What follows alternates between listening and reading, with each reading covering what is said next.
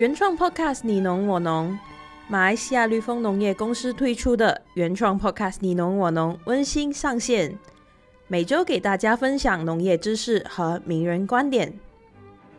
各位听众，大家好，欢迎收听今天的你侬我侬。今天我们要谈的题目是有关绿这个微量元素。果农一般听到绿的话，都会有一种莫名的恐惧，觉得绿对果树是不好的，但又说不上哪里不好。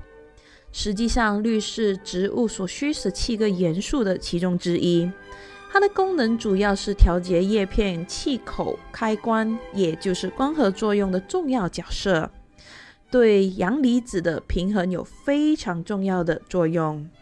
另外，氯也能对付真菌的感染，所以氯是一种非常重要的微量元素。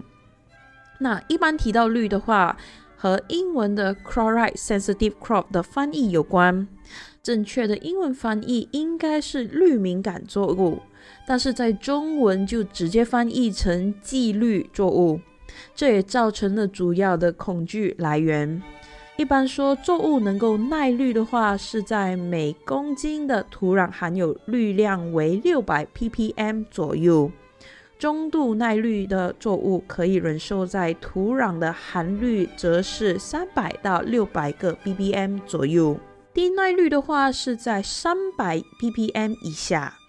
我们从很多果树上其实都可以去用施肥的数学来推算土壤含氯的情况。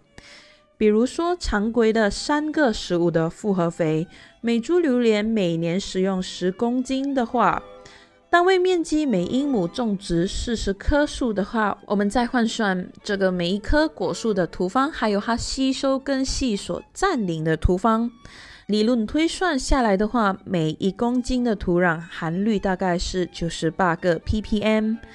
更会引起氯敏感的含量，三百 ppm 的差异很大。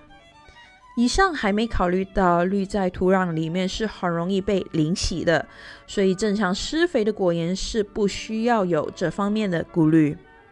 针对使用氯化钾还是硫酸钾对榴莲的效益问题，泰国在二零零一年的研究已经做出了结论。氯化钾中的氯并不会影响到其他元素的吸收，使用氯化钾的果树，氯也不会转移到果肉里面。而氯的存在也能够促进叶片里硫元素的利用率。所以泰国研究结论，氯化钾实际上可以取代硫酸钾作为榴莲施肥。那我们今天的分享就到这里，我们下期见。